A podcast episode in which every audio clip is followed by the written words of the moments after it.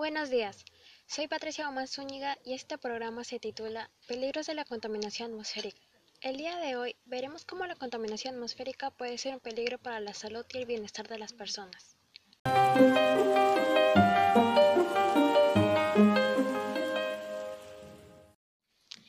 Primero, antes de todo, ¿usted sabe qué es la contaminación atmosférica?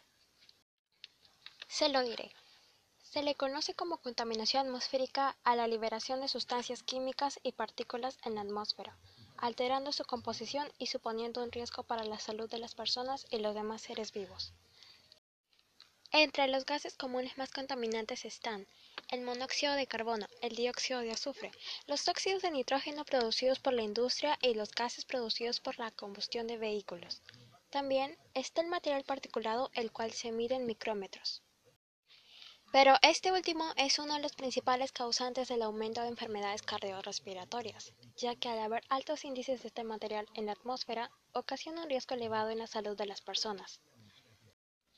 Aparte de esto, está comprobado que el humo de los cigarros se mantiene en el aire por horas, lo cual afecta a todos por igual, ya que a la larga trae enfermedades y continuamente la muerte. Y así podríamos enumerar una lista de todas las causas de la contaminación atmosférica, Lamentablemente, eso forma parte de nuestra realidad.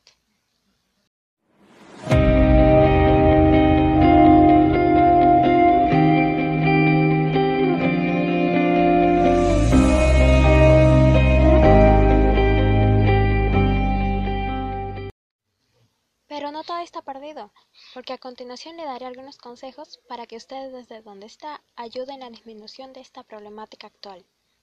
1. Ventile su casa continuamente para renovar el aire y limpiar el ambiente de su hogar. 2. Use bicicletas y transporte público, ya que esto ahorra energía y contamina menos. 3. Deja de fumar. Esto ayuda a que el aire sea más puro ya que el cigarrillo tiene muchos contaminantes cancerígenos. Y 4. Recicle. Al reciclar, uno evita la acumulación de la basura y el origen de pestes y enfermedades.